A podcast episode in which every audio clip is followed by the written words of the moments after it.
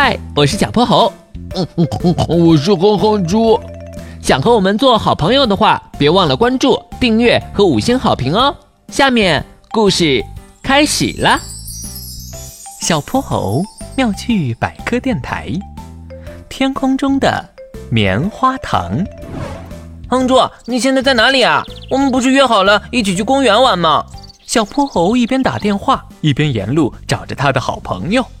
我在一朵云下面，呃，就是那朵和棉花糖一样的云，看起来又软又香的。你能找到它吗？棉花糖一样的云朵。小泼猴抬起头看了看天空，一朵雪白的云正挂在那儿，看起来特别大，笼罩了好几个街道。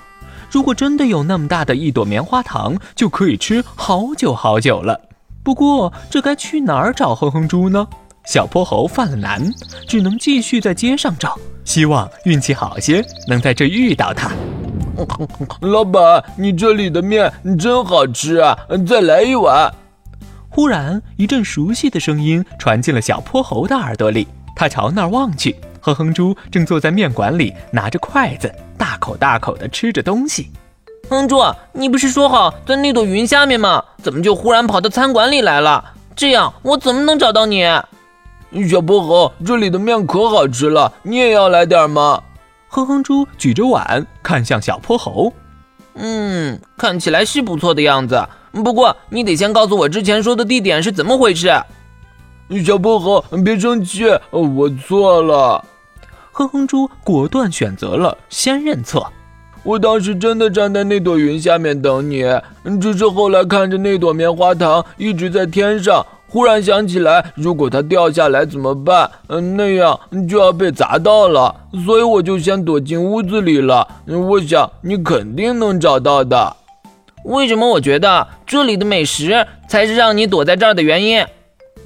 不是不是，小泼猴，你想呀，云朵那么大，一定很重，如果掉下来砸到我，会很痛的。我只是害怕这个，云朵掉下来。哼哼猪，你一定是上课又开小差了。老师说过的，云是由许许多多的小水滴和小冰晶组成的，它们很轻，但是组合在一起的面积特别大，所以能一直被空气推动，浮在天上而落不下来，除非它们变成了雨，才能落在地上。嗯嗯，这样我就懂了。小泼猴，你真聪明。哼猪，你夸我也没用。为了补偿我刚才辛辛苦苦的找你，我决定了，你的这份食物被我没收了。小泼猴，再让我吃点儿，以后我再也不这样了。今天的故事讲完啦，记得关注、订阅、五星好评哦。